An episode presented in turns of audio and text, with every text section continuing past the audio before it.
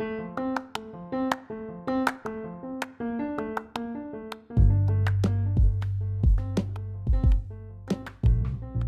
método Valery de seducción por Valeria Razov.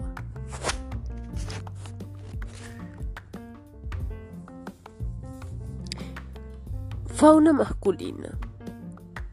Introducción sobre lo que llamamos arquetipos o estándares. En la realidad, en el mundo y en la vida no existen estándares, en todo caso, existen arquetipos de conductas de mucha amplitud. Tomemos como ejemplo una de mis pasiones favoritas, después de las bajas, por supuesto, los caballos.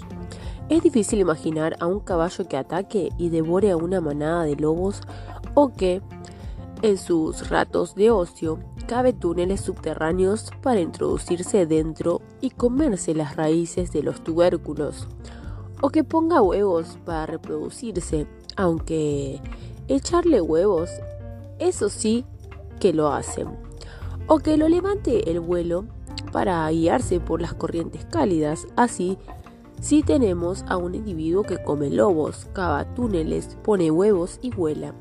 Es más que probable que no nos encontremos frente a un caballo.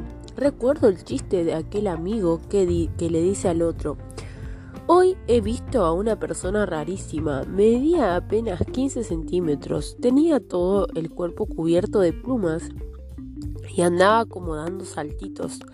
A lo que su amigo responde, ¿y no sería un pájaro?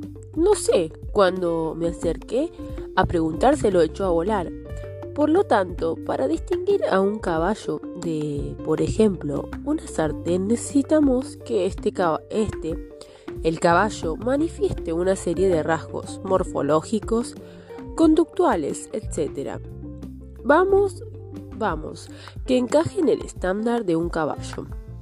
Una vez tenemos localizado al caballo, nuestro sistema cognitivo de comprensión buscará un nuevo arquetipo, un nuevo cajón de nuestro entendimiento donde situar al caballo.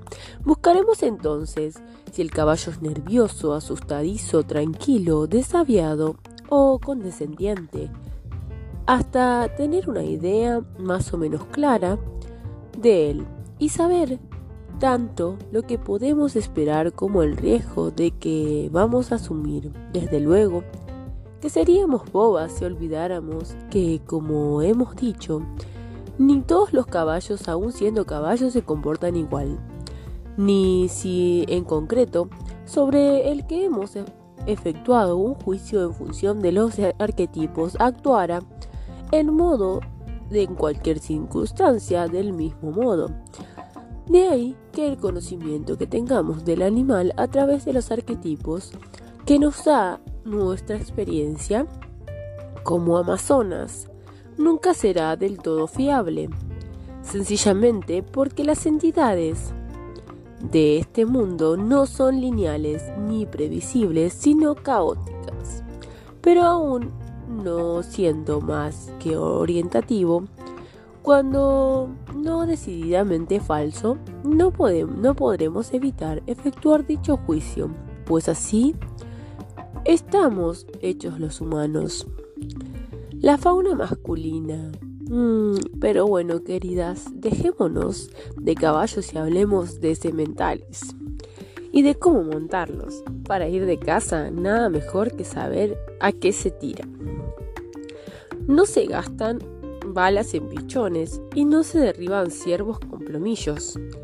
Y hay que saber que las raíces rasean y los jabalíes embisten. Así que vamos a intentar encuadrar a la diversa fauna masculina con la que podemos encontrarnos en la jungla a fin de afinar el tiro. Las ciencias humanístico, médicas, psicología, antropología, psiquiatría, etc., siempre han intentado crear estándares para catalogar a los individuos.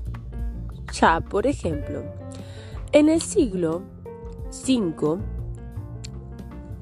Cristo, el padre de la medicina, el griego Hipócrates, señaló cuatro tipos básicos de humanos según los distintos humores que prevalecían en su organismo.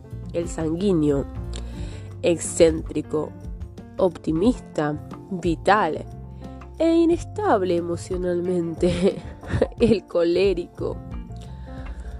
El colérico es el segundo. Dominante, ambicioso, social e incapaz de gestionar la contradicción, aunque adaptable a los cambios. El tercero, el flemático, lento en la toma de decisiones, calmado, analítico, amante de la paz y esquivo con las implicaciones.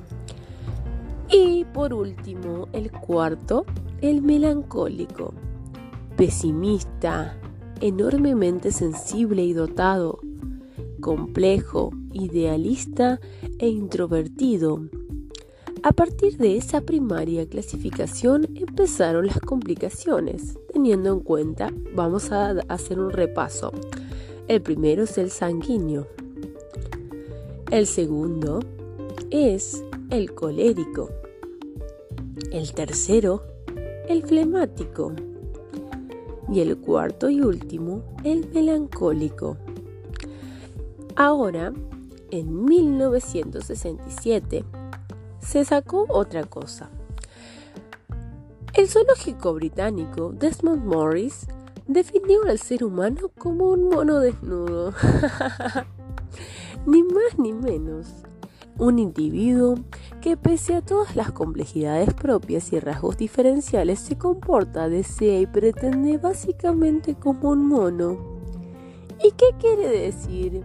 en cuestiones sexuales, un mono macho, pues fundamentalmente follar. Cuanto más a menudo y con una mayor variedad, mejor. Así las cosas, todo sería muy sencillo, demasiado sencillo. Si creyéramos que todos los hombres que se nos acercan, lo único que buscan, pobres animalitos, es intentar interactuar sexualmente con nosotras. Lo único que la hembra, o sea nosotras, solo tiene que decidir qué pretendiente de los múltiples que hacen la cola es el que va a acoplarse con ella. Es algo que además de trasnochado y falso, nos facilitaría enormemente las cosas, pero el arte de seducir no es tan sencillo como escoger entre Antonio, Esther o Manuel. El arte de la seducción para nosotras y en nuestros tiempos es un talento que combina lo pasivo con lo activo. Hay que saber seducir de forma activa tomando iniciativas y riesgos y hay que saber dejarse seducir. Eso también es seducir de tal forma que el objetivo que nos hemos marcado se cumpla y además hacerlo bien. No podemos olvidar, eso lo sabe cualquier buena seductora que se aprecie, que el objetivo último de la seducción es una misma.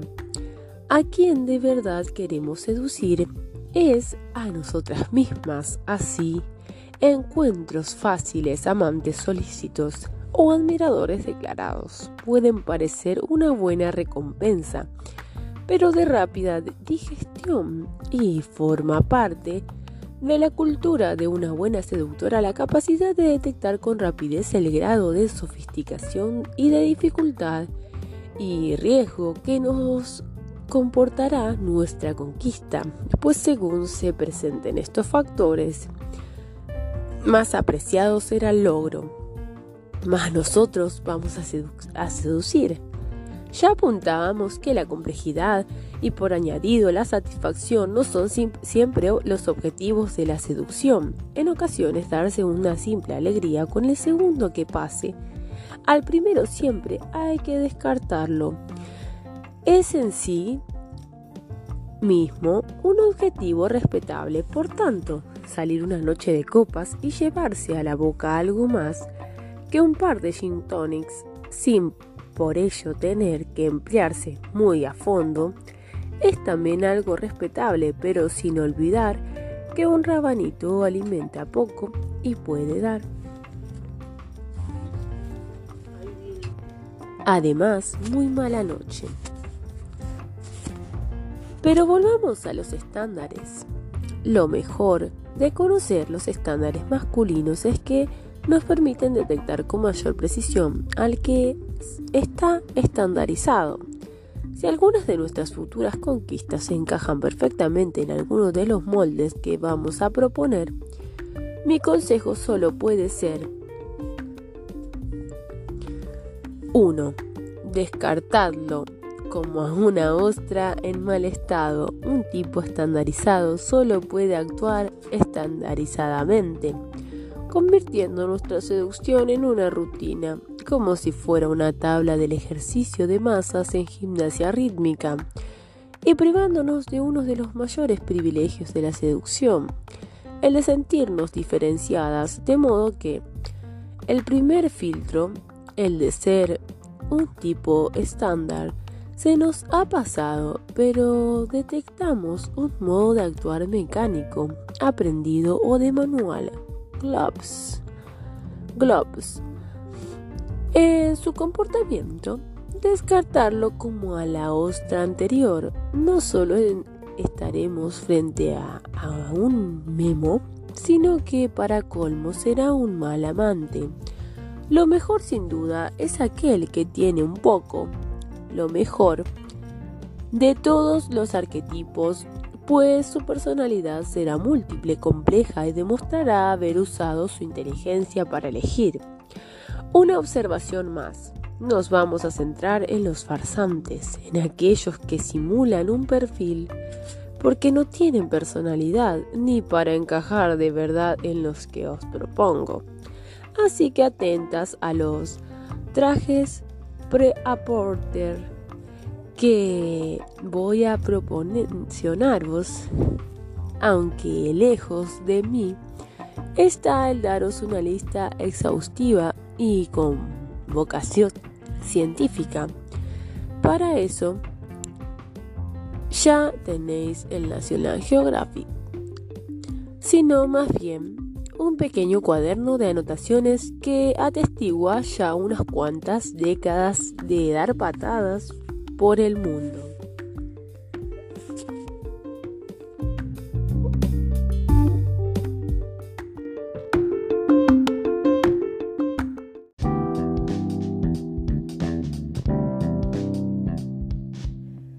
Los patrones prefabricados. Comenzamos con el canalla. El primer patrón prefabricado es el tipo canalla. Se le suele encontrar en los bares rodeados de amigos, moviéndose con agilidad y determinación, pero lo reconoceréis sobre todo porque es el que más habla.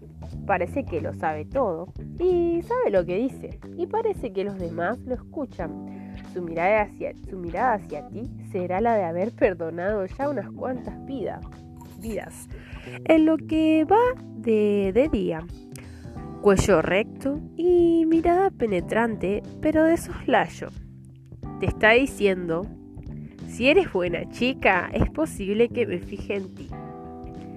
Cuando crea normalmente, después de apurar el último trago, que ya estás lo suficientemente rendida a su berrea se te acercará con paso firme y decidido y te soltará algo que parece novedoso, pero que en realidad es una coletilla.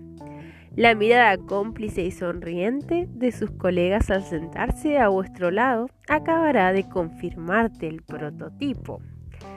Acto seguido llamará al barman por su nombre y te recomendará, cuando no te, cuando no te impondrá, qué beber.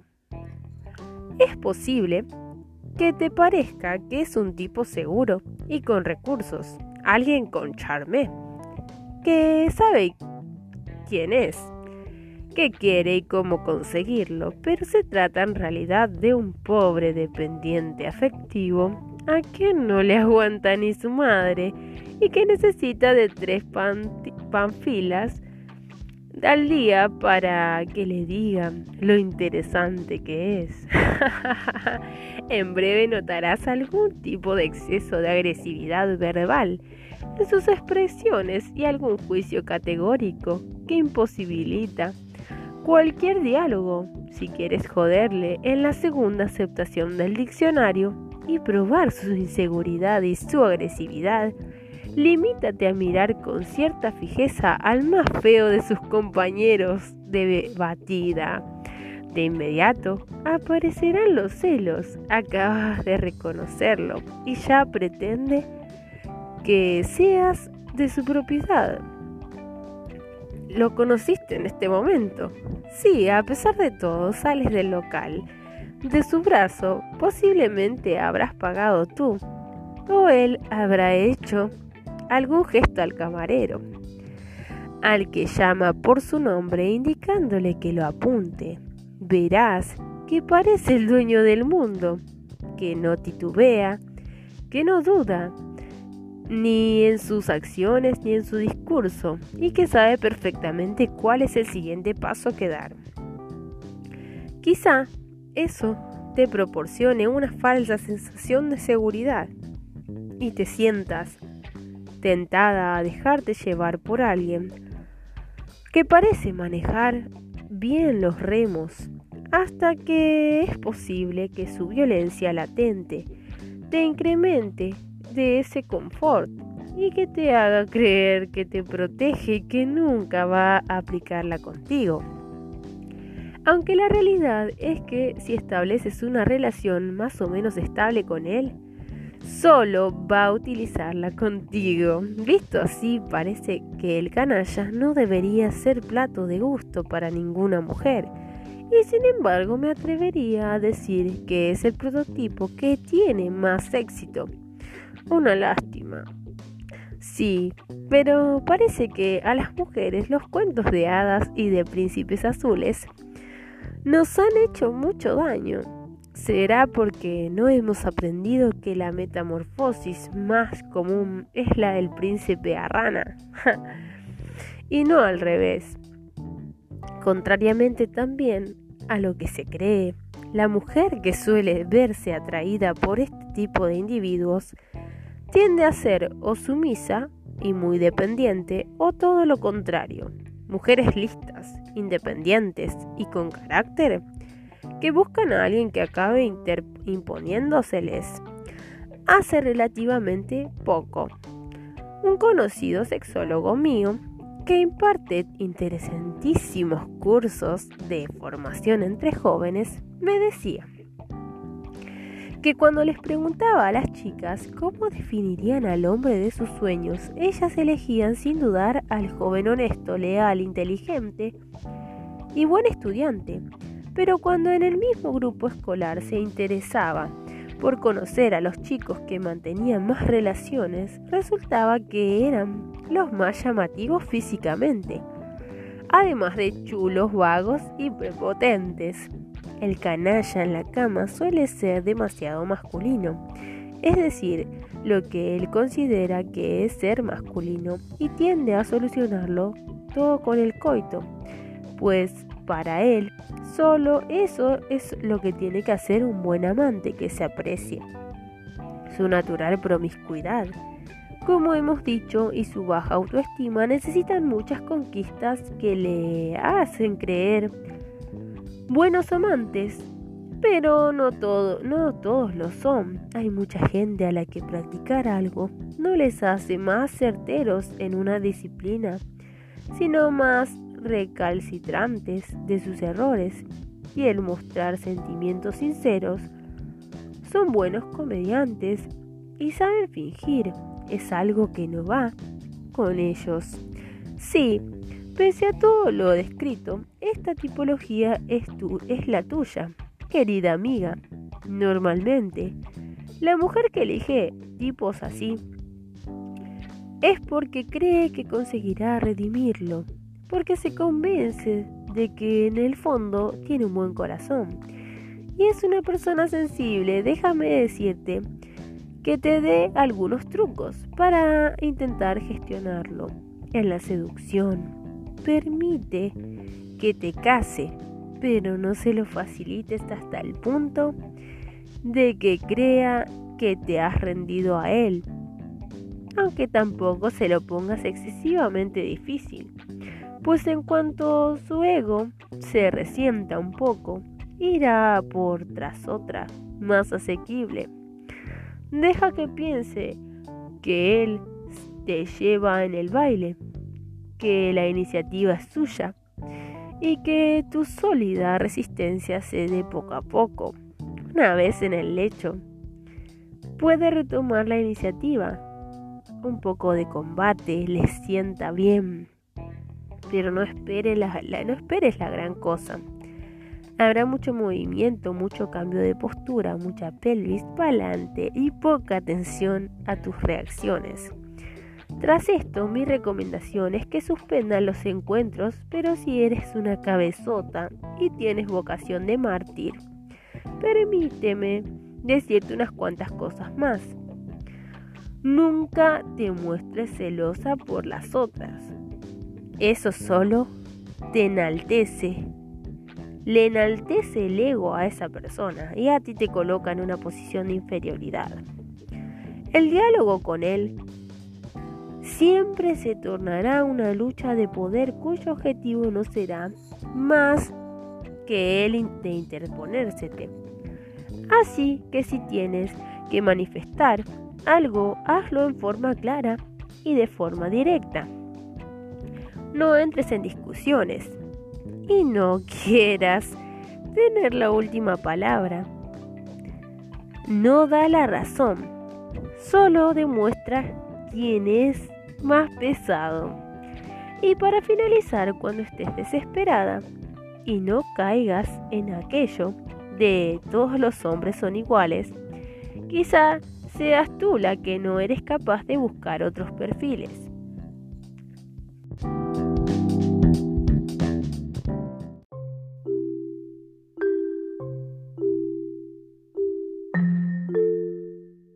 El romántico. Que no todos los hombres son iguales es evidente. Existe, por ejemplo, el romántico, también conocido por el sobrenombre el que se encoña o el que se enamora. Este resulta fácil de reconocer porque cuando te despiertas con la boca pastosa, con un resacón del 15 y recordando entre brumas, Qué cosa más mala es que a veces el recuerdo a un tipo con vocación de ginecólogo en prácticas tocándote más las pelotas que el clítoris, él, el romántico, se te presenta delante con un amor mío. Lo de anoche fue inolvidable. Acompañado de una bandeja con el desayuno inglés en el que no faltan los huevos fritos a medio cocer, su especialidad, la mencionada de tocar los huevos. Y una rosa roja que te ha pescado del jarrón de la salita. Entonces, entre lagañas y arcadas, reconoce su rostro y su sonrisa de haber descubierto el secreto de la vida te confirma tus peores temores.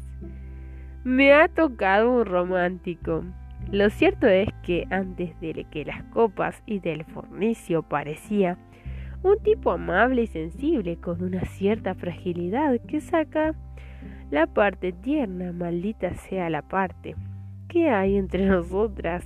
al romántico se le llama también el que se encoña porque confunde amor con sexo.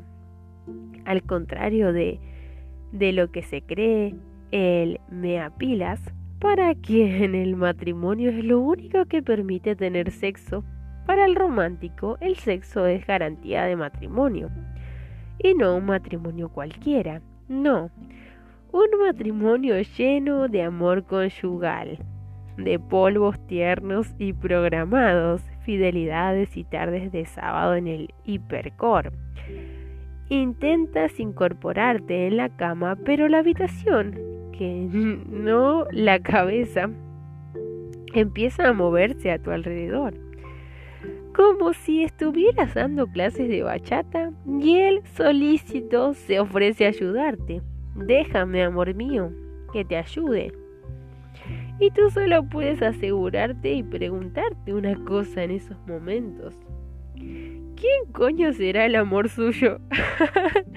Entonces ves que el huevo frito está deslizándose sobre la panceta, mientras él te sujeta por los hombros.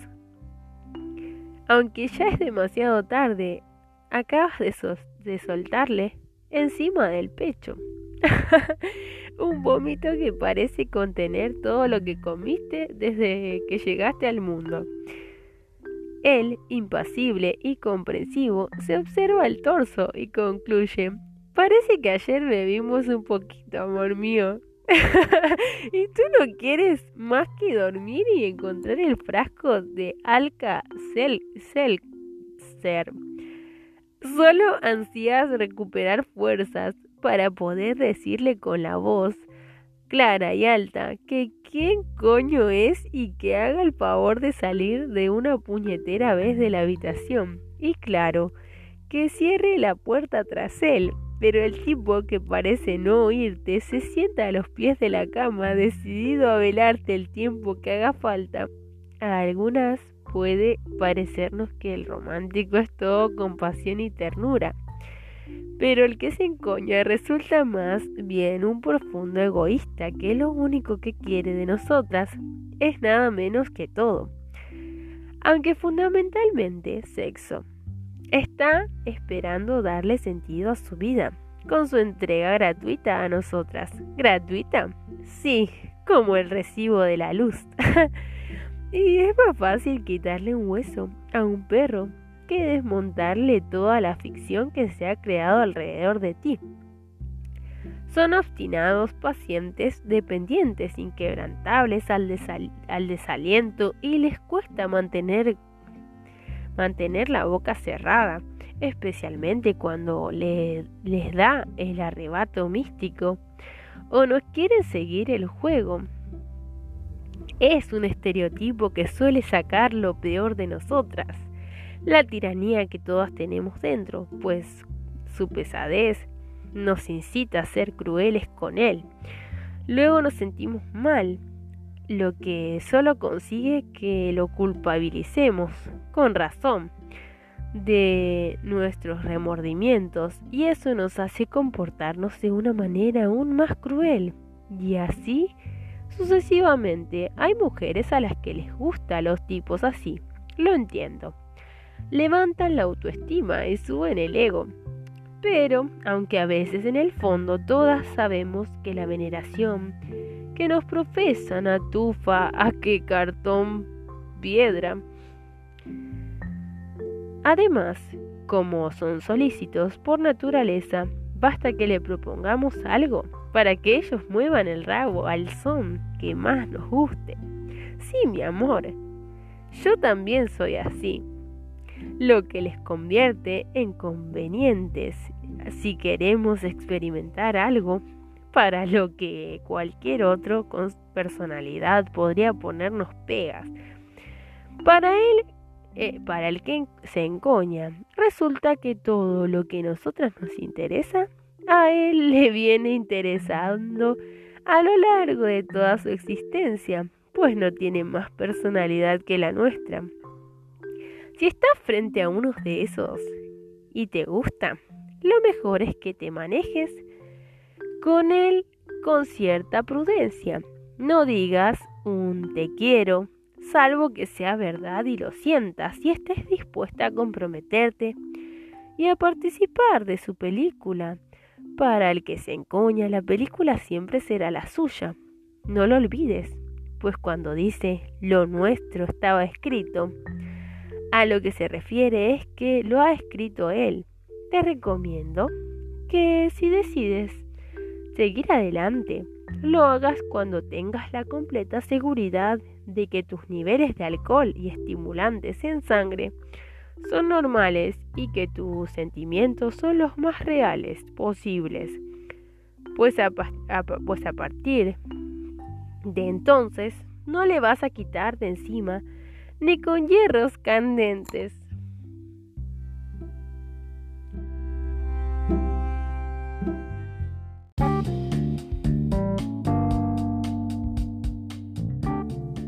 El atormentado. ¿Cómo?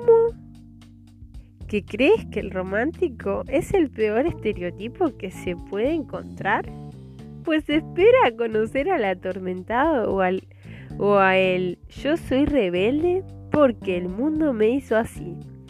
A este último tardarás en verle la cara una o dos semanas. Antes, naturalmente, ya te lo habrás follado y habrás tenido que aguantarle el discurso del porqué de su tormento.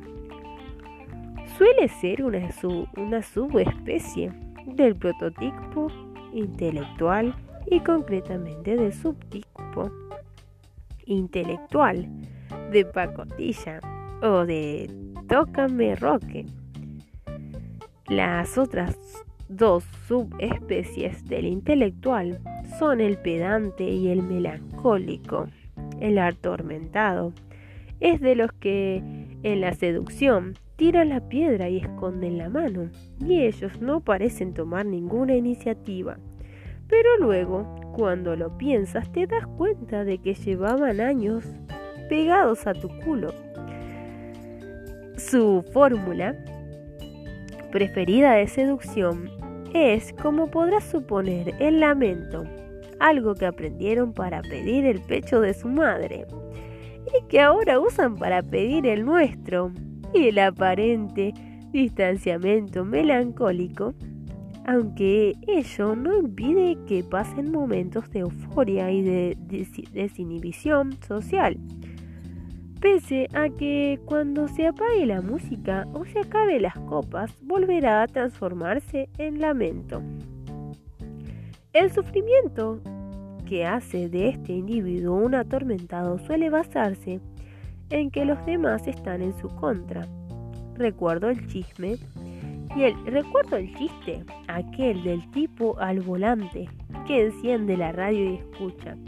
Atención, peligro, hay un coche circulando en sentido contrario por la autopista. A lo que él, para sus adentros, se responde, uno, los hay miles. Esa marginación que ellos padecen y que hacen explícita, esto es importante porque muchas personas aún padeciéndola no la manifiestan. Pero recordad, el atormentado sí, suele estar relacionada con la falta de reconocimiento en sus labores profesionales, con la falta de comprensión de su esposa o ya directamente con que la vida está en contra de él. En definitiva, el atormentado nos está diciendo, soy alguien muy especial y nadie me quiere. Así que no te pierdas esta oportunidad y quiéreme tú un poco. Durante el sexo, suelen olvidar su amargura, pero al poco de concluir este, volverán con la cancioncilla. No atienden a razonamientos. Si les pudiéramos convencer de que no, no todo es así, o no es para tanto, perderían su única herramienta de seducción. Y para apoyar sus quejumbrosas argumentaciones, dan aspecto de saber de lo que hablan. Por eso pertenecen al prototipo genérico del intelectual.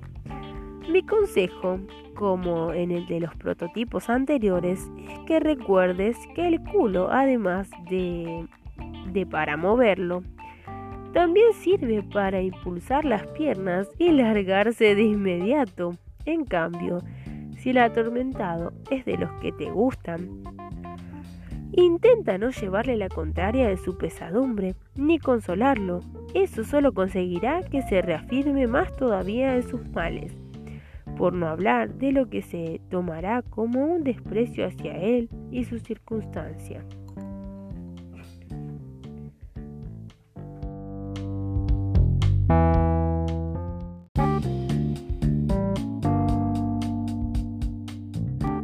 Ofrecen un poco de sexo y verás cómo se distrae. Pero ojo, si le, si le ofreces demasiado, obtendrás después a cambio explicaciones más detalladas de la miseria del mundo, a fin de que vuelvas a consolarle. Cuando lo dejes por alguien más inteligente, se resignará, no sin antes dejarte claro que tú formas parte de la conspiración metafísica de los mediocres contra él. Pero no te inquietes, no tardará en ir a buscar en ir a buscar otra alma gemela que pueda comprenderlo. Si el alma está recubierta de dos buenos pechos, mejor.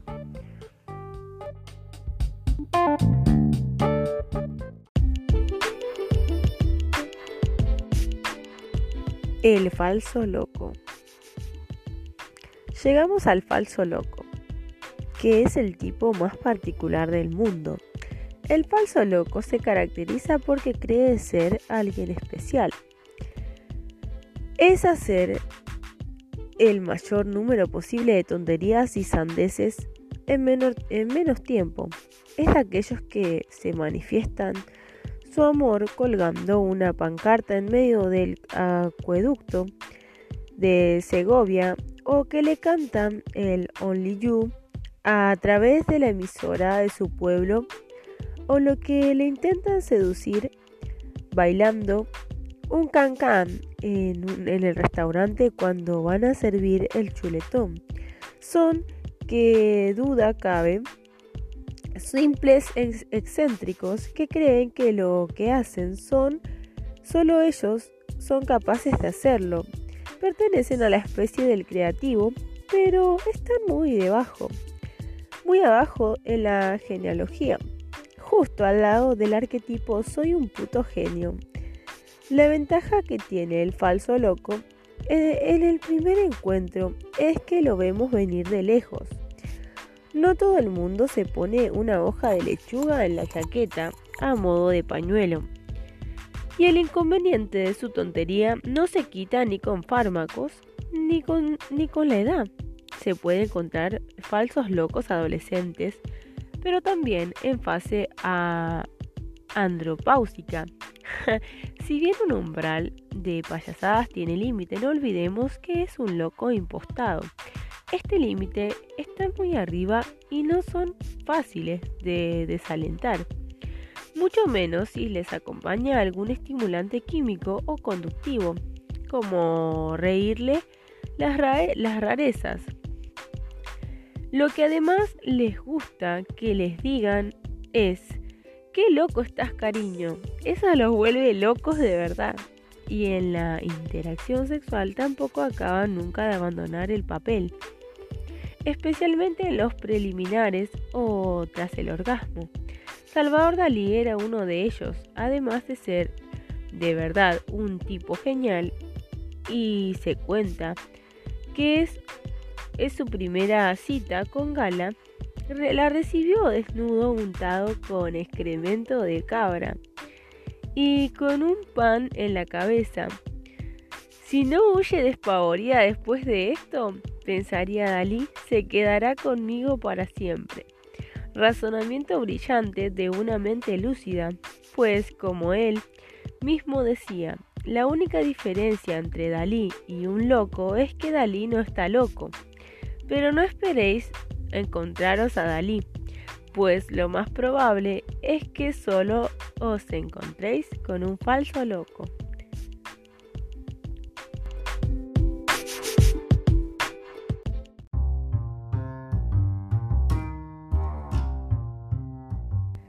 El graciosillo.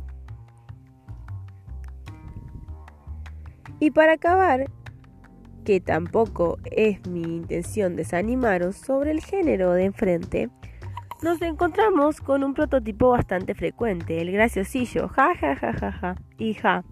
Leí no hace mucho un artículo procedente de una prestigiosísima universidad norteamericana, como siempre, en el que unos investigadores habían llegado a la conclusión de que lo que más las mujeres valoramos de los hombres en una primera cita es que nos hagan reír, mientras que lo que ellos valoran más de nosotras es que les riamos las gracias. Ja ja ja ja ja y lógico.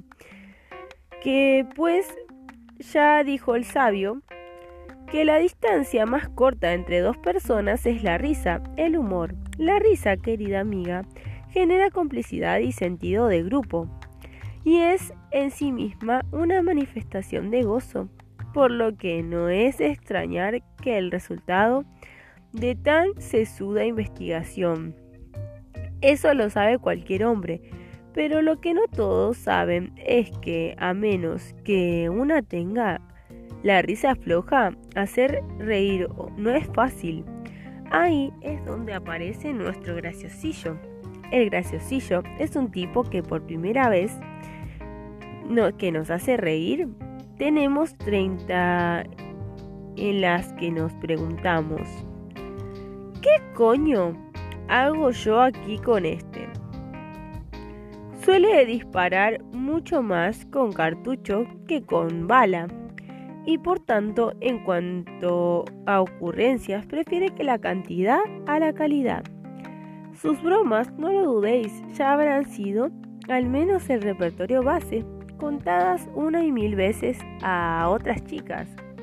Y aunque parece tener buena memoria, pues chistes no le faltan, veréis que pasados los 30 o 4 primeros encuentros, los 3 o 4, empieza a repetirse, para seducirlo es mejor la sonrisa que la risa, y hay que procurar no reírse a carcajadas más de dos veces por hora.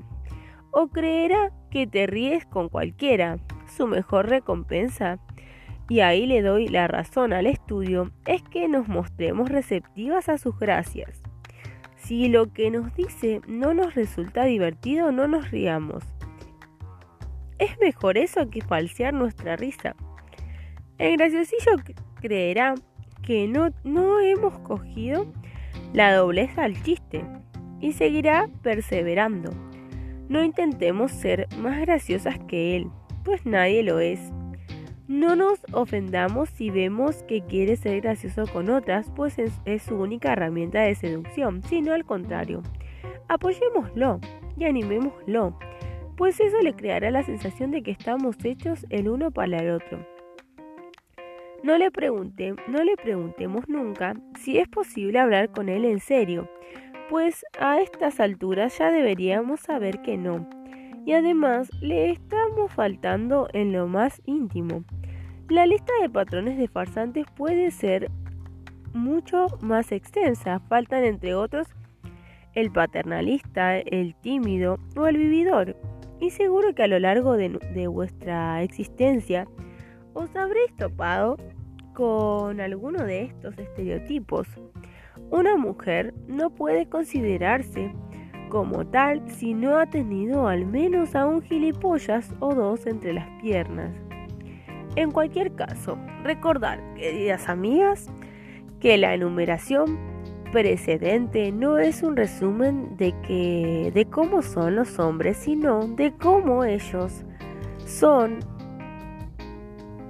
que no tienen ni siquiera una mala personalidad y con qué taparse las vergüenzas.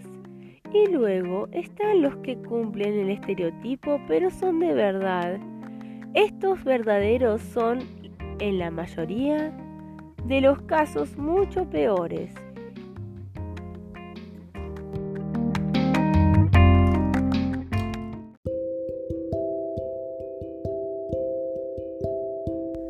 ¿Cómo saber si soy un gilipollas o no en la seducción? Con este breve preámbulo, lo que quiero decir es que centrándonos en cuestiones de seducción, si sois, aparentáis o os comportáis de una determinada manera, atraeréis a un determinado grupo de presas, a aquellas que de alguna manera participan de nuestra condición y no a otras en cuestiones.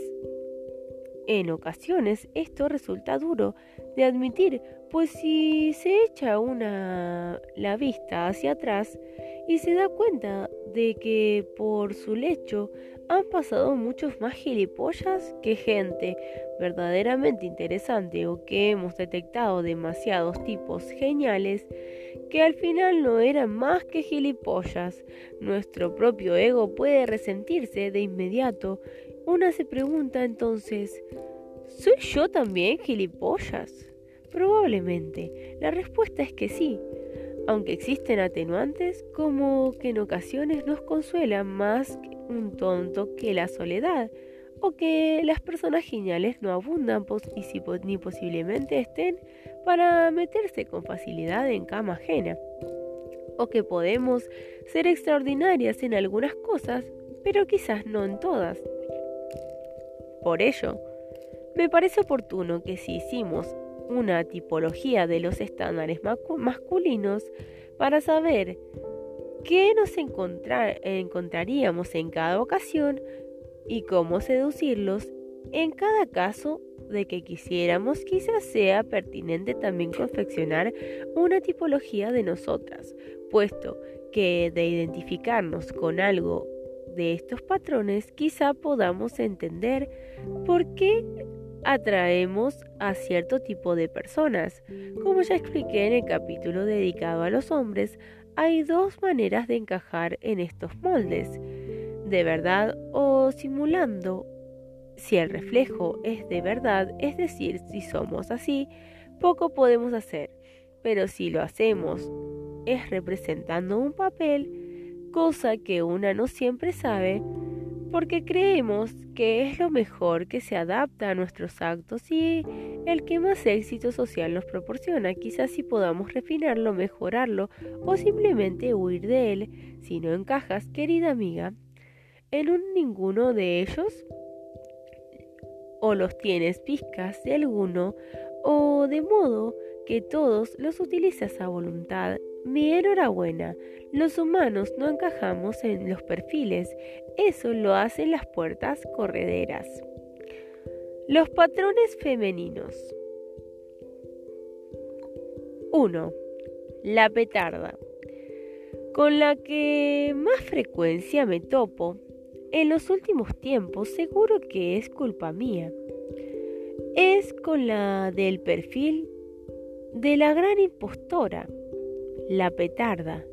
La petarda suele ser una chica que, que no siendo nada, opta por no ser nada, o dicho de otra forma, la mejor manera, y esto lo saben muchos cómicos, de no parecer tonto, es hacerse el tonto. Me explicaré.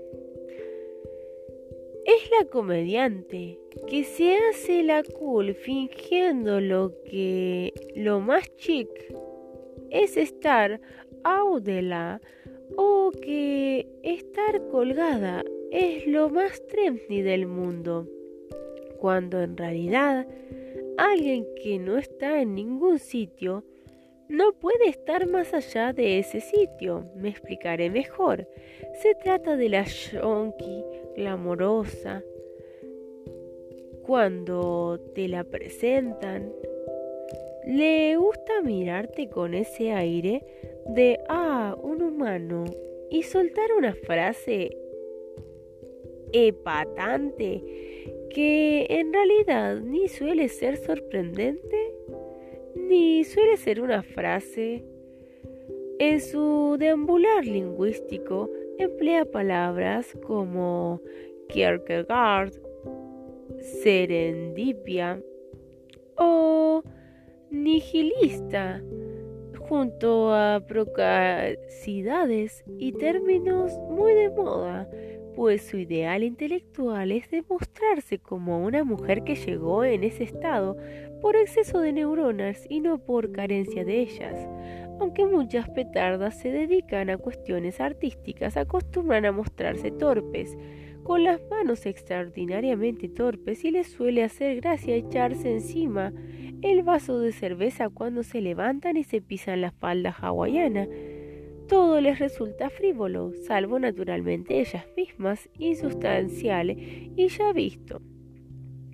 Su vestuario refleja con autoridad la empapada mental de su cabeza. Así, el, eclecticismo, por llamarlo de alguna manera, en el que no falta alguna imagen que un dios hindú mezclada con zapatos de Lobutin pasando por alguna enagua de abuela comprada en el rastro. Es un rasgo dominante, no es que, no es que pretendan esconder su personalidad, no, es que quieren mostrarlas todas. La petarda supongo que se domina así, se denomina así porque siempre está estallando en fuegos artificiales, pero no dinamita nada. Tiene un gran objetivo en la vida, la fama, pero no una fama cualquiera, la fama que se consigue rápido y sin hacer nada, la fama del solo por estar. Lo que más seduce a la petarda es que le presten atención y la consideren interesante, además de que le hagan preguntas trascendentes y le saquen fotos. Su punto más flaco son las drogas y las tonterías, pues cuando se pone no se no suele tener límite para ninguna de dos cosas. El público masculino que la petarda puede pescar, el público femenino suele limitarse a otra petarda. Puede ser el de aquellos hombres que o bien la ven fácilmente manipulable y además ella tiene algo que les interesa, como en el caso del canalla, pero del verdadero, o bien se han creído algo de lo que ella les ha dicho y no saben que tras la máscara solo encontrarán otra máscara, así sucesivamente, con la que con probabilidad la petarda brillará al intelectual pero al falso, o bien no prevén que la relación acabará como el rosario de la aurora. En tal caso, cabe recordar que siempre hay un tonto en, en cada pueblo. Si eres una petarda y no lo puedes evitar, tranquila, y no te enfades conmigo, hay muchas como tú que han obtenido fama internacional y hasta alguien que las quiera. Si no lo eres, pero lo disimulas, pásatelo en grande, o de lo contrario, huye del personaje antes de que te devore entera. Si estás dudando entre la petarda u otro tipo, a ver qué te parece esta. O sea, la pija. La, o sea, la pija quiere decir la cheta o la, la que hace que tiene plata, que tiene dinero. La, o sea, la pija a la que llamaremos de aquí en adelante la pija a secas, goza de una característica discursiva fundamental, la vacuidad. A ella no le interesa decir nada, ni profundizar en nada, ni preguntarse nada, salvo si Borja Mari tiene ya su nuevo coche o si el Borgoña le queda mejor que un tono soft en las uñas comparte con la petarda la frivolidad de la que no está en ningún sitio. Al contrario de lo que se cree, la pija no es necesariamente una mujer adinerada, aunque sí quiere aparentarlo.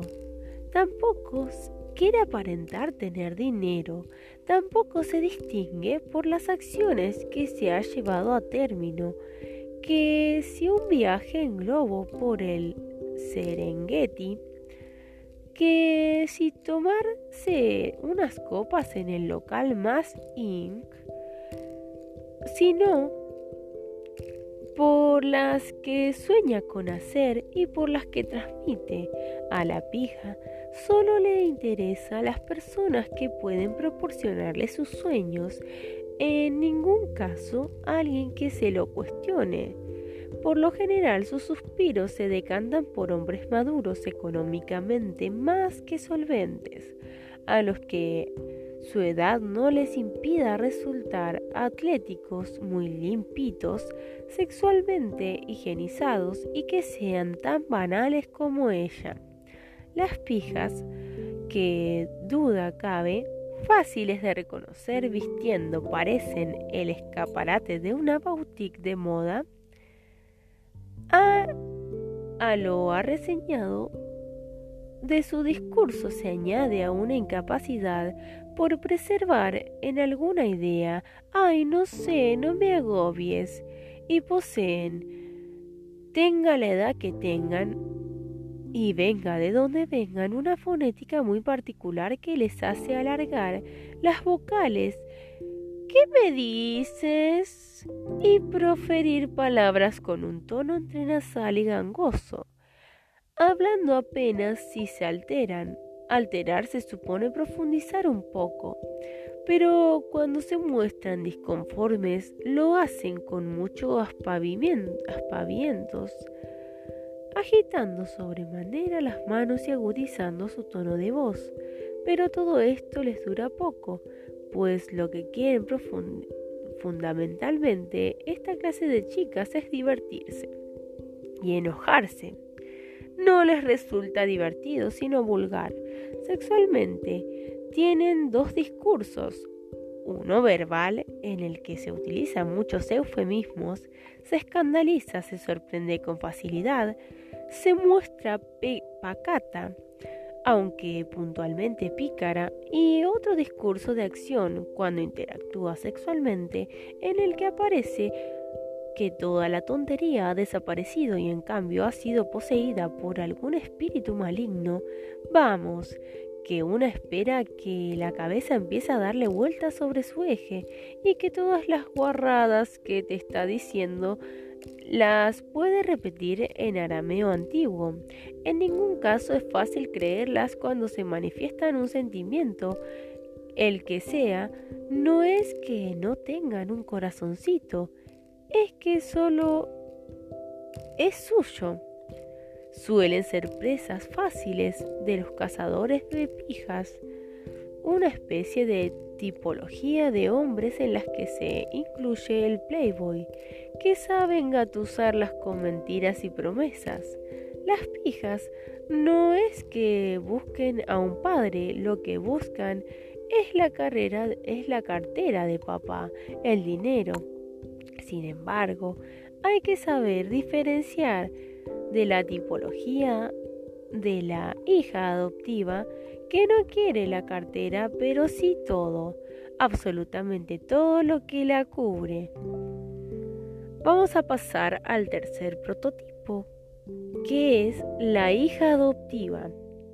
La hija adoptiva se pasa la vida como Marco con su mamá, pero en versión femenina.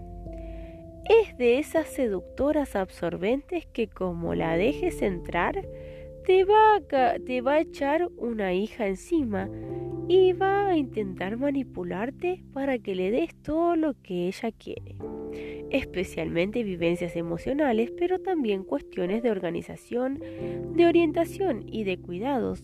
La hija adoptiva suele mostrarse dura, de entrada como una mujer fuerte a la que la vida ha sometido a envites extraordinarios, pero que por fortuna ella ha sabido superar en las primeras fases de seducción, acostumbra a mostrarse amable, cooperativa, risueña e incluso decidida hasta que llega el momento de la primera lágrima.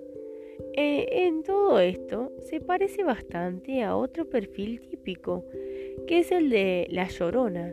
Entonces es cuando hay que decidir si se la adopta o no.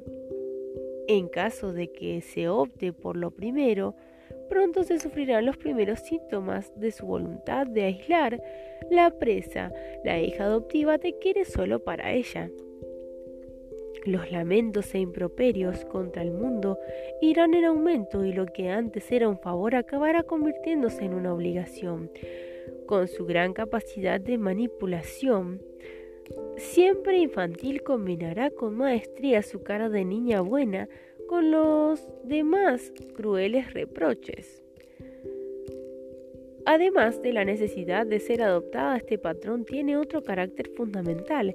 Es una niña. Por madura que haya podido parecer en el proceso de seducción, su condición de niña surgirá como flota un corcho en el agua, caprichosa, pueril en la cuestión de sus emociones y absorbente como una compresa extra superflujo. Todo tendrá que hacerse como, como, cuando y de la forma que ella se le antoje. En el sexo, en el sexo también. Pasará con facilidad de ser tierna a ser fría y experta, del mismo modo que pasará de ordenar a suplicar. Pero si uno se detiene un momento, si las obligaciones de, de padre, abuelo y muy señor nuestro se lo permiten, se verá que todo sucede a su dictado. Suele seducir con facilidad a tipos con perfiles paternales o decididamente memos, así como al romántico, al que también llamamos el que se encoña, pero el gran peligro que corre es que caiga en manos de un canalla verdadero. En ningún caso se llevará bien con el atormentado, para atormentada ya está ella. Es muy difícil, sirva esto como aviso a navegantas, encontrar a un tipo que quiera adoptar a hijas que ya hace tiempo dejaron de mamar de la madre, por supuesto, por lo que este perfil suele estar condenado al fracaso en sus relaciones, lo mejor que te puede pasar es que te topes con una buena persona, pero llegará un día en que esa buena persona te pida una prueba de paternidad. La Pace and Love. Este, este prototipo, si se lo quiere, es un buen rollo. Nada mejor que toparse con una Pace and Love que nadie que viene a hacer algo, así como la adaptación lánguida de una verdadera hippie. su sonrisa franca, inagotable, su colgante, el Xing el Xing y el Shang, su vestidito suelto y estampado, sus ojos como extraviados en el mejor de los mundos posibles y su, y su vocecita delicada que nunca quiere molestar, ni siquiera al discurso son garantía de haber acertado en la diana. Uno acaba de toparse con una Pace and Love. Me contaban no hace mucho la siguiente anécdota de un entrenador de fútbol argentino. Ocurrió que durante un partido internacional y siendo el entrenador de un equipo español, le tocó competir con un equipo inglés. En un momento del encuentro, un jugador de su equipo realizó una entrada muy dura sobre un jugador rival. Los comentaristas ingleses que retransmitían el partido se escandalizaron, pero pronto se calmaron al comprobar que el entrenador argentino se dirigía a un jugador suyo gritándole repetidamente Peace and Love, Peace and Love. El, el fair play ante todo. Esa reacción emocionó a los comentaristas ingleses y les sirvió para halagar las dotes humanas del argentino. Desde los televisores españoles la reacción fue bien distinta cuando por entender el idioma del entrenador argentino se supo lo que realmente le pedía a su jugador. Písalo, písalo. Ya lo sé, el acento está mal puesto pero estoy imitando al argentino.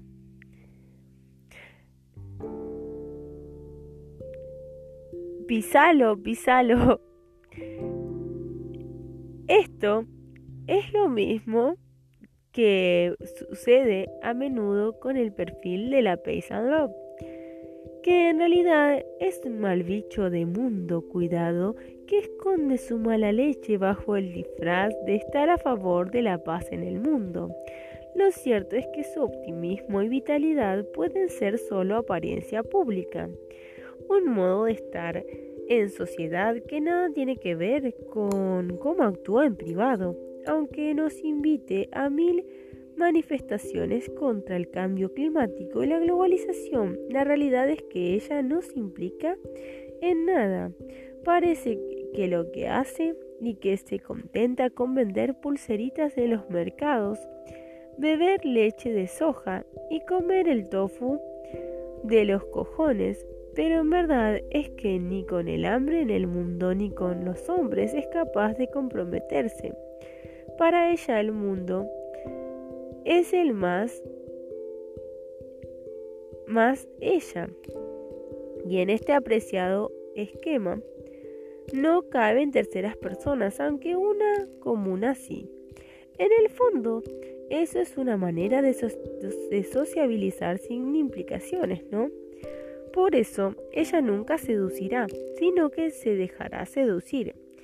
Y la mejor forma de conseguirlo es mostrar el mismo interés sin compromiso por las grandes cuestiones de la vida.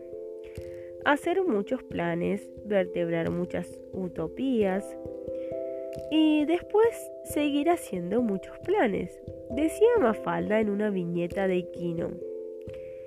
Y si en lugar de planear tanto, valoráramos un poco más alto, voláramos un poco más alto.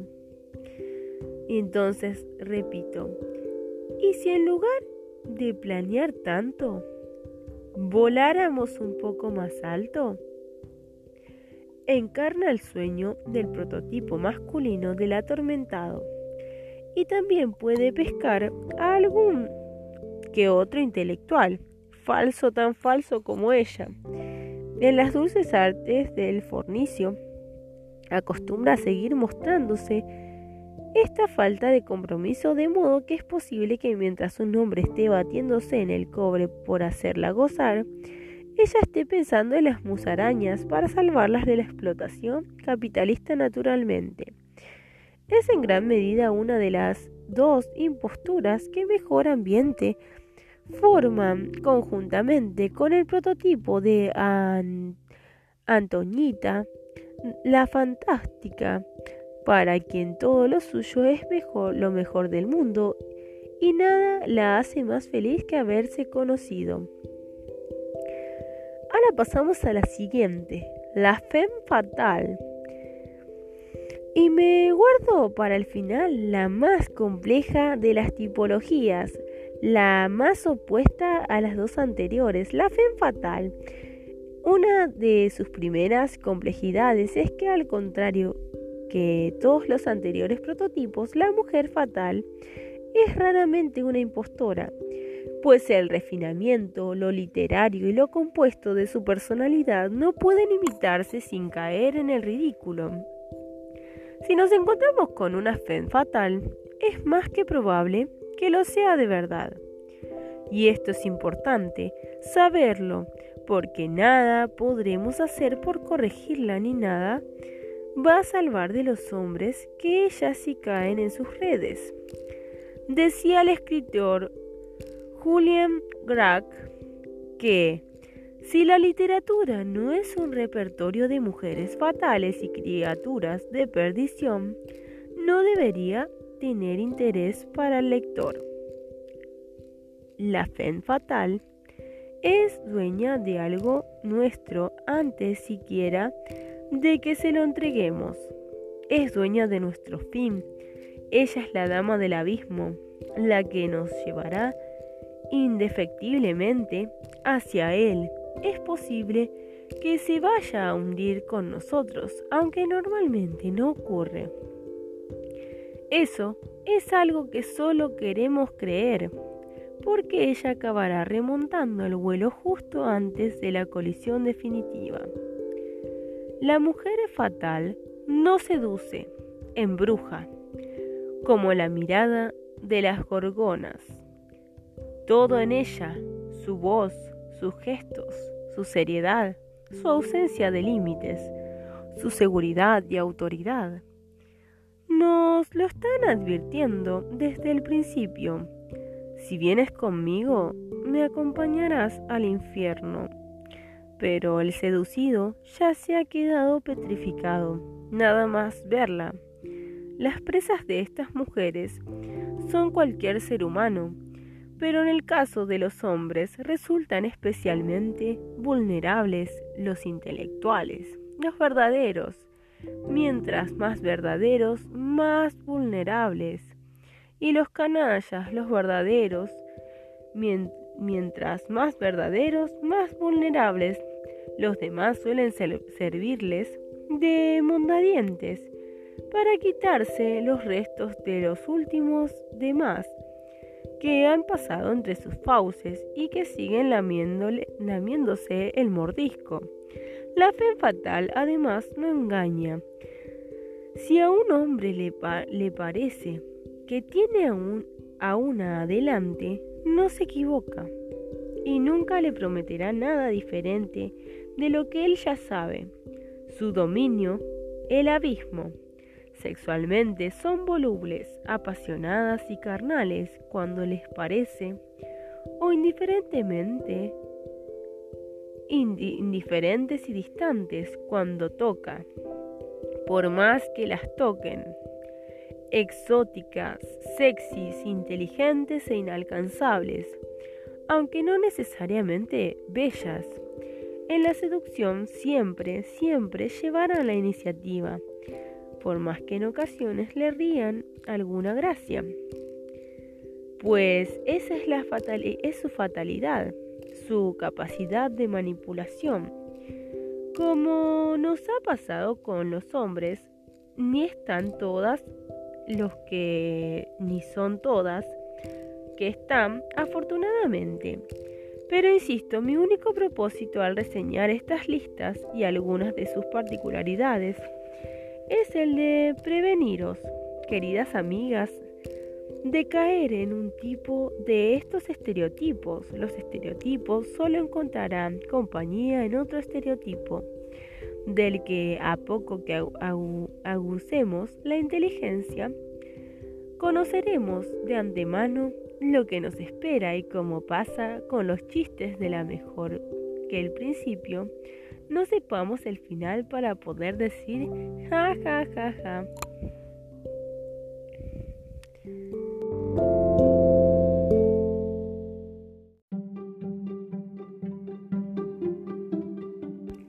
Vestirse para poder desvestirse.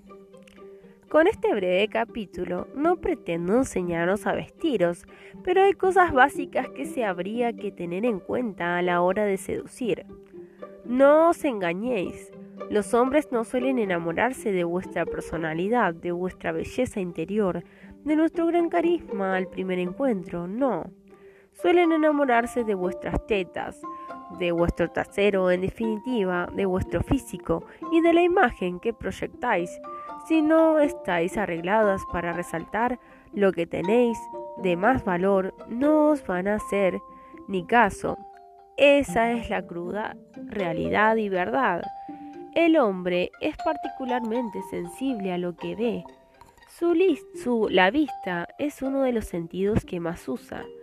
Cualquiera que os diga lo contrario miente. Empecemos. Vestiros para poneros en valor.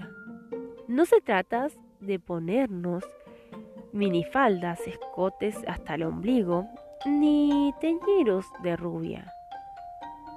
Sería contraproducente y salvo excepciones acabaríais pareciendo unos auténticos adefesios no se trata de seguir al pie de la letra la moda que, que aparece en las revistas. La moda no es para seguirla, es para que os deis unas ideas a fin de crear nuestro propio estilo. Ponerse en valor es saber lo que os sienta bien, no copiar a Paris Hilton, que dicho sea de paso tiene un gusto pésimo. Lo siento por ella, pero siempre me ha parecido una ordinaria. Poneros en valor es saber mostrarse sexys sin que se note que os habéis preparado para eso. Es así de sencillo y así de complicado. En este proceso de la intuición adquiere una vital importancia y os diré que deberíais hacerle mucho caso, más que a vuestras amigas que siempre quieren echaros una mano, porque vuestro gusto no es el gusto de ellas necesariamente. La elegancia y el buen gusto están siempre en la sencillez. Hazme caso. No hace falta recargarse. Demasiada sofisticación asusta a un hombre y a un marcado erotismo en el vestir también. Una cosa intermedia es lo que suele funcionar mejor. Por tanto, el famoso dicho antes muertas que sencilla no siempre es cierto, al menos en la primera toma de contacto. La sofisticación recargadísima es una forma errónea de desviar la atención hacia lo que tú eres realmente, así que no caigas en ella. En cuanto al maquillaje, es imprescindible que lo uses con moderación. Maquillarse es un arte y los grandes te dirán que una mujer está bien maquillada si se la ve radiante de una manera natural. No abuses del carmín rojo sangre ni de las sombras de ojo estridentes. Usa tonos pastel que además de dar naturalidad, quitan años, te lo digo por experiencia. Segundo punto, la lencería. Me acuerdo de una frase que mi suegro Federico de los Santos soltó un día, sin esperárnoslo. La de planes que me he perdido por no cambiarme los calcetines. Evidentemente se trataba de un chiste. Durante el proceso de seducción, las mujeres damos una exagerada importancia a la ropa interior, pensando que el cuerpo tiene que estar muy adornado por lencería sexy, para que nuestra pieza se vuelva loca.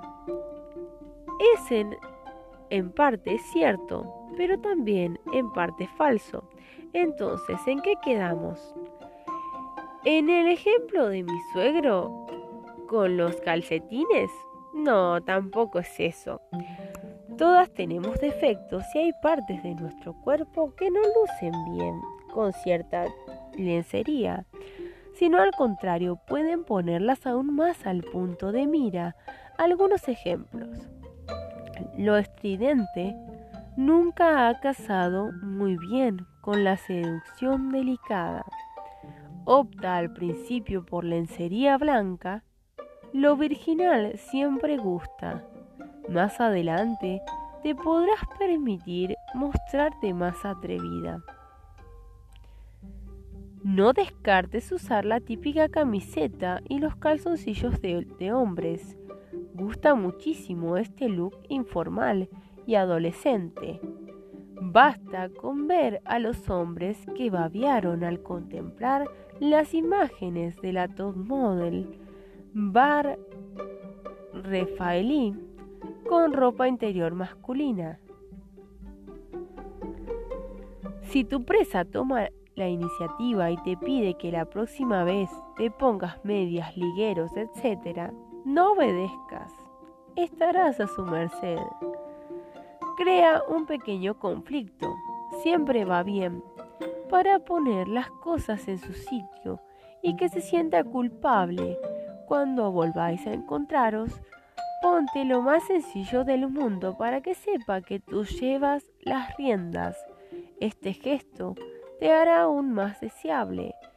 Si se pone borde, y te reprocha que no le hayas hecho caso de lo que te pidió la última vez, no dudes en mandarlo a paseo, porque cuando hayas acabado de enseñarle tus modelitos, ¿qué harás? Cuidado con el triquini, versión lencería. No nos engañemos, solo está reservado para top models y mujeres con cuerpos esculturales y somos mujeres normales, el triquini consigue lo que otros bañadores no consiguen, hacer que la chicha desborde por todos, por todos los costados. Y tenemos 2,5 metros cuadrados de piel.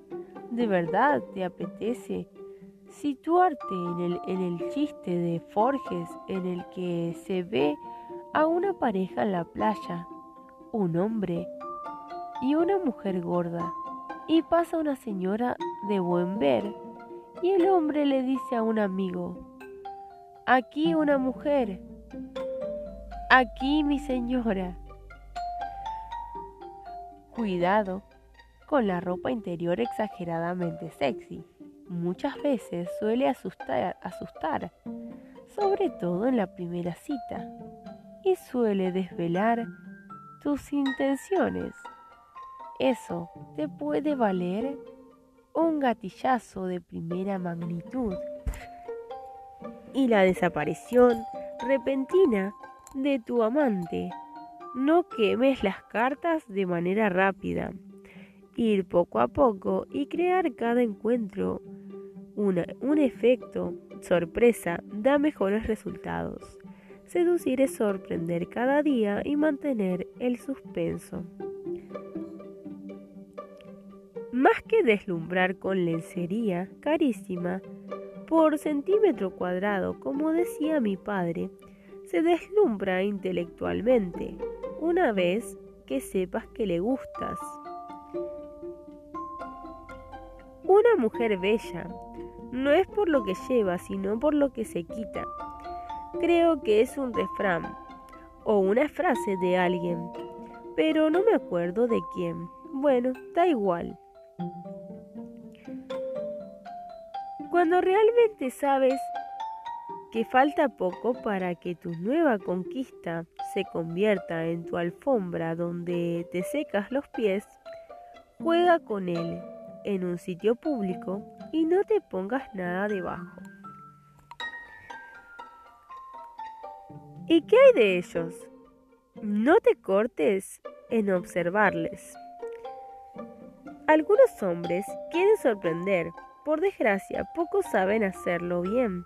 No tienen ese talento innato que tenemos las mujeres para sobrevivir a cualquier circunstancia y por eso es probable que un día te encuentres a un hombre con un tanga de leopardo. No estoy exagerando, lo he vivido. Pasa a menudo con aquellos hombres de gimnasio, de músculos falsos, pero enormes y de cerebro más pequeño que la próstata de un niño. Huye inmediatamente porque además serás la enésima mujer que le ve los paños menores, seguro que tiene este tipo de actitud con todas, y que su armario está repleto de tangas marca paquete, tipo vacaciones de Honolulu. Si es capaz de ponerse eso en la intimidad, dará la nota en las playas de en el verano. A este tipo de amante, del que tienes que que huir sin contemplaciones, por mucho que parecería gustarte al principio, se le suele llamar chulo piscinas. Huye también del amante que se descuida en exceso. Además, no tenéis nada que hacer juntos. Mientras tú estás preparando tu estrategia para un encuentro íntimo, él no repara en algunos detalles y se pone aquellos slips blancos ya amarillentos cuyo elástico se ha estirado a tal punto que la visión desde atrás de que lleva algo en el fondo o que se va a caer en cualquier momento es absolutamente patética. Tienes que cuidar tu ropa interior, pero a la vez no dejar de observar la ropa interior de tu amante. Suelo hacer algo que puede chocar a muchas. Cuando la presa duerme, cojo sus calzoncillos, los observo y los huelo. Sí, los, los huelo. Los olores hablan por sí mismos y tienes el derecho a comportarte como un gato que quiere elegir a sus sueños. Así que no lo dudes. Seguramente él hará lo mismo contigo. ¿Qué llevar en tu bolso? Lo que lleves contigo, aparte de la lencería, la ropa que te adorna, tiene, tiene igualmente importancia. Por ejemplo, ¿has pensado en llevar unos preservativos junto a la barra de labios, el peine, el móvil y el pequeño espejo de bolsillo? ¿No? Pues es un olvido grave. Aunque te desaconsejo pasar la, pasar la primera noche con tu amante. Nunca en el proceso de seducción debes pasar la primera noche con tu presa. Los preservativos son absolutamente imprescindibles. ¿Sabías que somos nosotras las que solemos comprar los condones? ¿Y por qué? Porque algunos hombres no son tan previsores y si surge una noche de pasión, improvisan sobre la marcha. ¿Te ves pasando la noche en busca de una farmacia de guardia? Corta el morbo a cualquiera. En cambio, si lo llevas tú, todo fluye de manera natural. Y así te evitas el primer disgusto de este tipo es un desastre. Con respecto a qué clase de preservativos deberías comprar, eso lo dejo a tu criterio.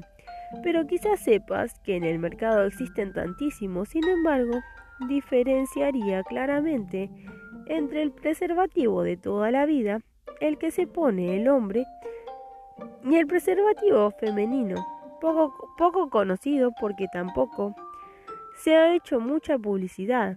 Además, tiene un coste bastante más elevado. Para mí, este último es el método profiláctico más seguro. Se trata de una delgada funda que se ajusta a las paredes de la vagina y se puede llevar puesto hasta 8 horas. A diferencia del preservativo masculino, no queda ajustado a tensión y gracias a la humedad y a la temperatura propias de la vagina, se adhiere cómodamente y su presencia es casi inapreciable. Asimismo, suele cubrir los labios de la vulva, con lo cual también protege esta zona tan delicada, mientras que el condón de toda la vida no suele tener esta ventaja. Puede parecer muy aparatoso al principio, pero una vez te hayas hecho con él, es sencillo de usar. Cuenta con otra ventaja. Está hecho de poliuretano, es decir, de un material más resistente que el látex y por lo tanto se evitarán reacciones alérgicas en personas que no toleran el látex. De modo que ya no habrá excusas del tipo soy alérgico al látex o con un condón no siento nada. Y el condón femenino da la sensación al hombre que no lleva ninguna protección. Y de hecho es así, eres tú la que la lleva. Tenlo en cuenta y no te asustes a la hora de experimentar con varios tipos de profiláctico. Ya encontrarás el que mejor se ajuste a ti. ¿Y qué hay de los juguetes sexuales? Existe la creencia de que una mujer con ideas claras y una sexualidad libre tiene que tener en su bolso o en su mesita de noche unos cuantos juguetes sexuales. De lo contrario, no puede considerarse como tal. Yo no estoy de acuerdo. Y lo siento por las riendas eróticas. Esto solo demuestra que el sexo se ha comercializado, pero no que se ha liberado. Hacerse con lo con todo lo del muestrario de, de lo último en sex toys es una tontería, es puro marketing. El sexo se ha convertido hoy en día en un objeto más de consumo. Eso no significa que no puedas hacer con un pequeño vibrador si te, apetece. Ahora bien, si soy de las que compran siempre el vibrador de última generación, igual a como se renueva un móvil por puntos, y ya lleváis unos cuantos modelitos de juguetes sexuales esparcidos por la casa, ay, los niños siempre dejan sus juguetes por todas partes y luego toca recogerlos. Os aconsejo que lo tengáis bien guardaditos si lleváis a vuestro amante a vuestra casa. No porque te dé vergüenza tener estos objetos en absoluto, sino porque a algunos hombres no les gusta la competencia. Ya lo sé, hay que ser un tonto para ver una amenaza en un vibrador. Pero muchas veces es así. De modo que mejor es ir de poco a poco y sacar la información a vuestro amante, no a vuestro vibrador, sobre lo que piensa de estos objetitos. Ya tendréis tiempo de sacarlos su debido tiempo.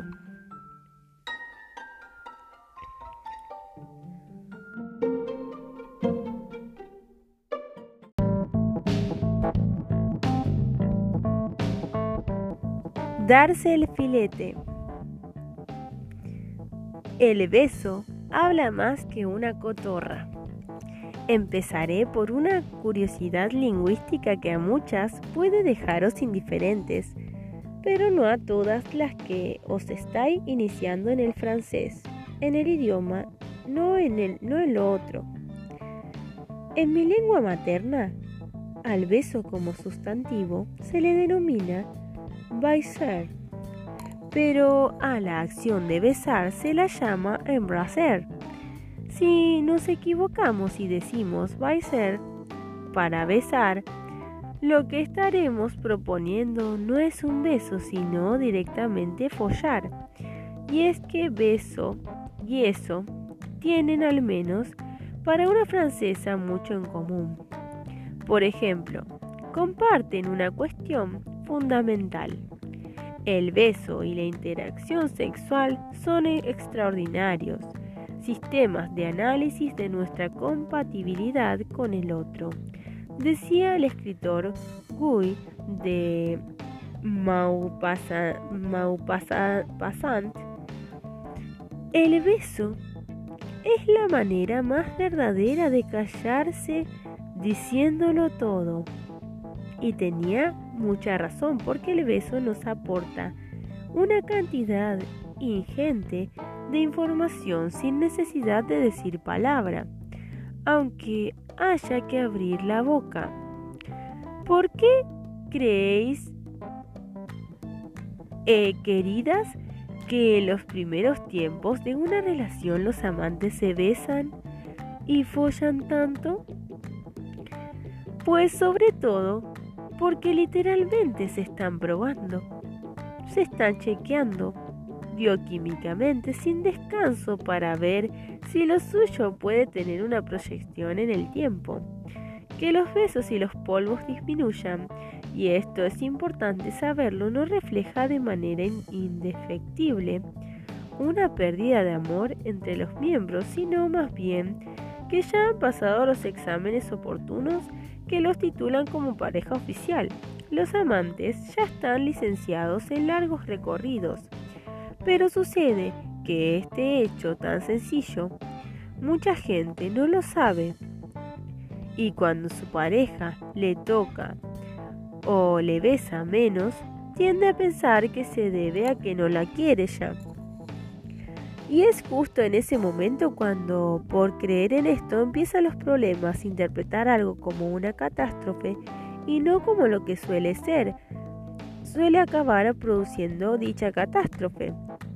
Pero volvamos al análisis. El hecho de que estamos analizando algo no significa que nos demos cuenta de que estamos haciendo exactamente eso, analizarlo tendemos a creer que un análisis es un acto racional en el que a través del intelecto se valoran los pros y los contras para luego decidir. Sin embargo, nuestra vida está de continuo repleta de análisis. El simple hecho de mirar ya es un juicio, en los que intervienen factores distintos a los racionales y de los que no nos percatamos precisamente porque no prestamos atención a ellos. No los pensamos, pero son de vital importancia en nuestras decisiones. ¿Por qué creéis que, por ejemplo, en un paseo sin que se haya movido un aparente, cambiamos de acera o nos detenemos en tal escaparate o bajamos la vista? Cuando nos cruzamos con alguien o pedimos un café con leche en lugar de una infusión, etc., pues en las interacciones humanas hacemos nuestras valoraciones normalmente a través de la mirada en un primer momento. Ya hemos dicho que mirar es en sí mismo establecer un juicio. No hay miradas inocentes ni miradas perdidas.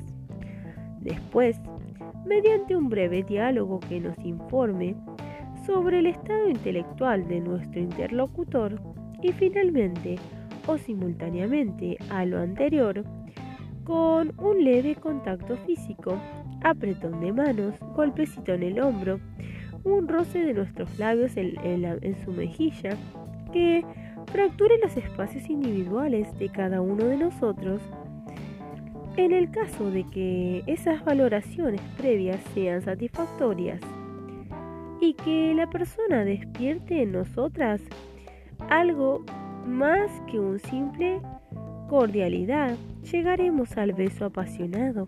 Si al dar la mano demostramos que no estamos armadas, al besar nos convertiremos en desarmadas. De interés para hipocondrias y deportistas. Los moralistas antiguos, en su piadoso afán por clasificar todo del lado de Dios o del lado del diablo, tenían una curiosa clasificación de los estudios. Había sentidos dobles como la vista y el oído, los que mantienen la distancia con aquellos que han tan temido de la carne, y que había sentidos innobles, olfato y gusto y tacto, lo que nos lleva a suponer que estos señores no se besaban mucho, pues precisamente estos tres innobles sentidos son los que intervienen en el beso.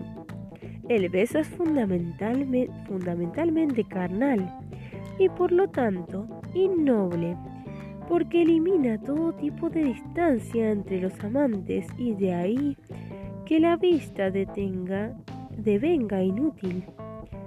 No podemos focalizar algo tan cercano y optemos por centrar los ojos, la mirada no nos va a servir para nada y para realizar el análisis con el olfato pasa todo lo contrario pues besamos sobre todo para olernos.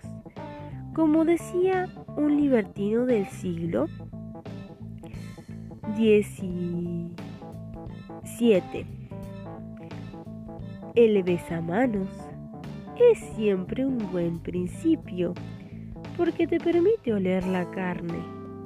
Nuestros receptores olfativos y gustativos pueden detectar sustancias químicas que nos permiten ni más ni menos que podamos evaluar los niveles de, testosterona, de estrógenos y hasta hacernos una idea del estado del sistema inmunitario del que besamos, aunque claro, eso, como la vida y como cualquier intercambio de información, es una práctica que conlleva algunos riesgos, pues un beso supone el trasvase de 40.000 parásitos 250 tipos de bacterias, 9 miligramos de agua, 0,7 gramos de albumina, 0,45 miligramos de sal,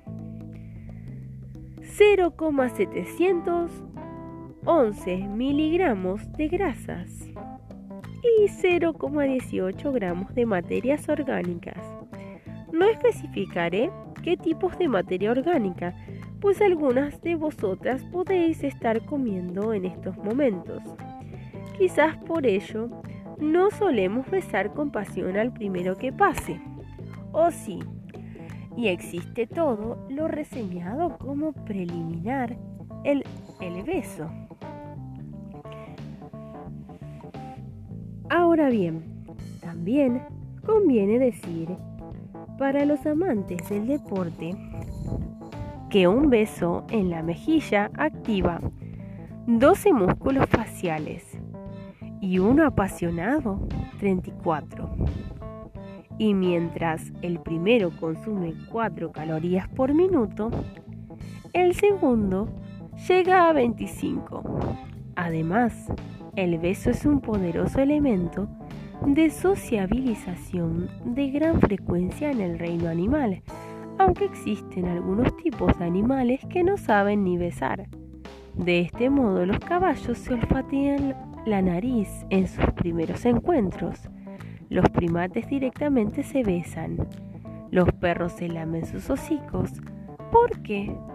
Porque un beso con el faut reduce los niveles hormonales de cortisol, es decir, que nos relaja, aumenta los de oxitocina, que es una hormona operativa a la hora de afianzar vínculos sociales e incrementa las endorfinas, especialmente la dopamina y la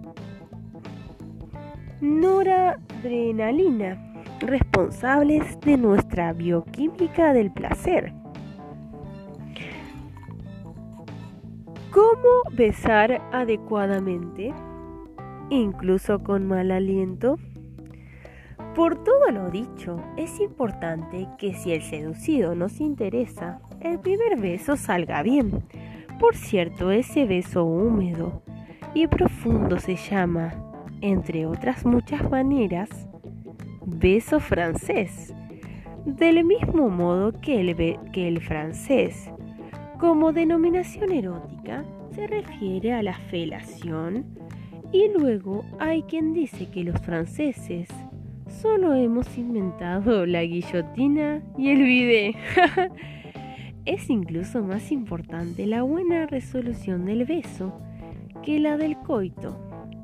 El famoso Kama Sutra le dedica más espacio al beso que al coito, pues al ser esta práctica erótica, la felación, señoras, la felación, mucho más performativa, requiere de mayor teatralización. Resulta mucho más fácil de enmascarar en caso de que no salga todo lo magistral que esperábamos. ¿Cuál es, por lo general, la mejor manera de que el primer beso apasionado salga bien? Primero, es preciso saber que no se besa bien o mal, sino adecuada o, inadecuadamente. Y se consigue sobre todo despreocupándonos de que salga bien. La naturalidad, aquí como en otros órdenes de la vida, es una garantía de éxito.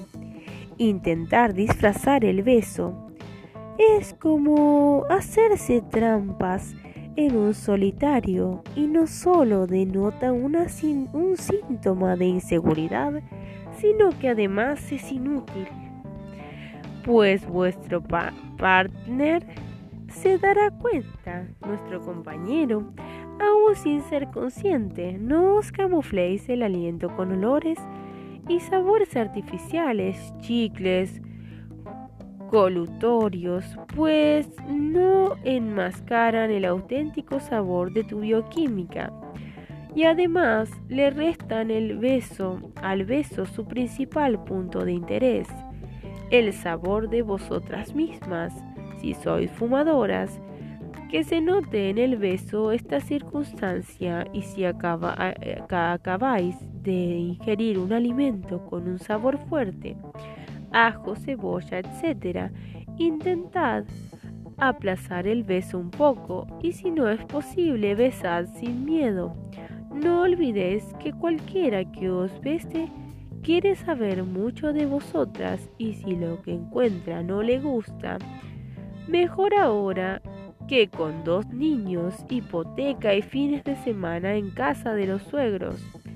Como ya, como ya expliqué hace poco en un texto, nada, tampoco de lenguas muy activas, para realizar una exploración de laringe ya está el otorrino, ni demasiado pasivas, que tiende a inducir al sueño. Lo mismo vale con la salivación un exceso puede resultar molesto, pues obliga a intervenir involuntariamente al oído.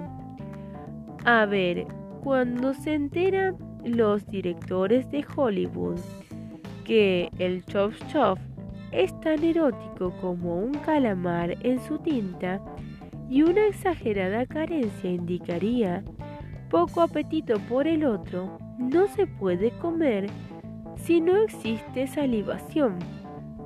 Es importante que tanto vosotras como vuestra pareja os beséis, es decir, que el beso sea un acto compartido en el que os intercambiéis, intercambiéis las iniciativas sin por ello entrar en una pelea de gallos. No se trata de comprobar quién tiene más larga la lengua, claro, ni quién la enrosca mejor, ni siquiera quién llega más hondo. Una cosa es el beso y otra el vómito, el mordisco y luego entraremos en estas cuestiones. En caso de emplearse, debe hacerse con dulzura y conteniendo pasiones, pues toda la cavidad bucal, labios, lengua, etc., es de una enorme fragilidad y lo que en un principio puede parecer placentero, el día después puede transformarse en un recordatorio de nosotras demasiado incómodo. Y por último, y sin querer coartar vuestra espontaneidad, os informo de que existen dos zonas en la boca especialmente receptivas, lo cual significa que por eso mismo requieren maestría en su estimulación. Una es la comisura de los labios y otra el paladar. Bésame mucho, pero no me engullas.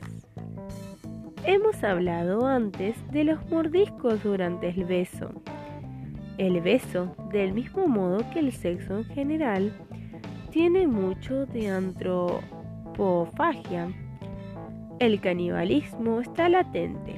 Según algunos estudiosos en el acto de besar, la verdad es que hay amantes que al besarse dan ganas de ponerle un babero y pedirle natillas de postre del mismo modo que se sospecha que en el origen de esta práctica también se refleja el hecho de transferir comida masticada de una boca a otra para alimentarse con el trabajo del otro, como hacen los pájaros y en ocasiones las pájaras. Quizá por ello, la especialidad que estudia los besos se denomina filematología, que debe referirse a aquello de darse el filete, no, es broma. Toma el prefijo. Filema del griego con el significado de beso, pero como además de espontaneidad, nunca viene mal encontrar en el otro la inteligencia suficiente, o al menos un poco, porque que te bese un tonto es de las cosas más tontas que puede que una puede hacer.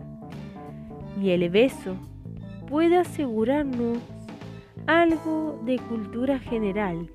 No estará de más que repasemos algunas cuestiones. Pequeña historia del beso. El término beso es una derivación romances del latín basium por basium los antiguos romanos entendían un tipo de beso dado en los labios con fines amistosos y amorosos, frente al osculum, que era un beso en la mejilla de carácter amistoso o un beso con connotaciones ceremoniales. En cambio, el suavium sí que era el beso pasional con carácter sexual. Como, e, como vemos, para los romanos, Besarse era cosa común. E igual sucedía con los antiguos griegos. El beso podía tener carácter público. Las personas se podían besar de forma pública. En la Edad Media triunfa oficialmente el beso cristiano, que tiene un carácter exclusivamente reverencial y es el único que puede realizarse públicamente. Los siglos XV y XVI permitirán en países como Francia, como Francia el beso público entre hombres y mujeres. Pero en Italia, por ejemplo, será un símbolo de compromiso, o sea que casi mejor pedir la mano que la lengua. el victoriano eh, siglo XIX vuelve a prohibir que esta muestra de afecto se, se efectúe de forma pública y su permisidad total no llegará hasta la década de los, de los 60 del siglo XX. Es evidente que no se me ha pasado por alto que los besos no solo se dan en la boca y tampoco desconozco que nuestra zona erógena por excelencia es una zona aproximadamente de 2,5 metros cuadrados a la que llamamos nada más y nada menos que piel. Pero para eso todavía nos quedan algunas páginas.